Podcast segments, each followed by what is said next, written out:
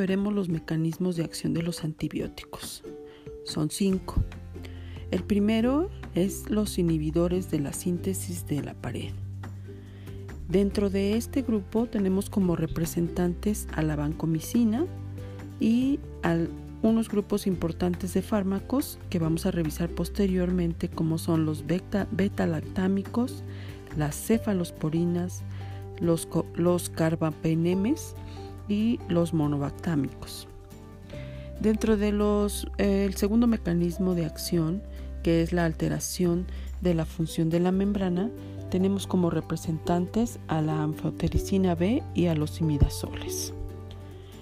En el tercer grupo de mecanismos de acción tenemos a los inhibidores de la síntesis proteica, teniendo como representantes de la subunidad 30S y 50S de los ribosomas como mecanismo de acción a los aminoglucósidos y a las tetraciclinas únicamente con mecanismo de acción en la subunidad 30S.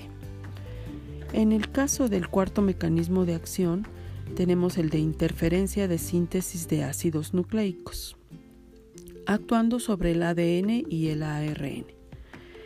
El ADN eh, tenemos a las quinolonas que actúan sobre este ácido nucleico de la bacteria. Para el ARN tenemos como representante a la rifampicina. El último mecanismo que revisaremos es la interferencia de la síntesis de metabolitos. En ese grupo tenemos a las sulfas y al trimetoprim como representantes de esas familias.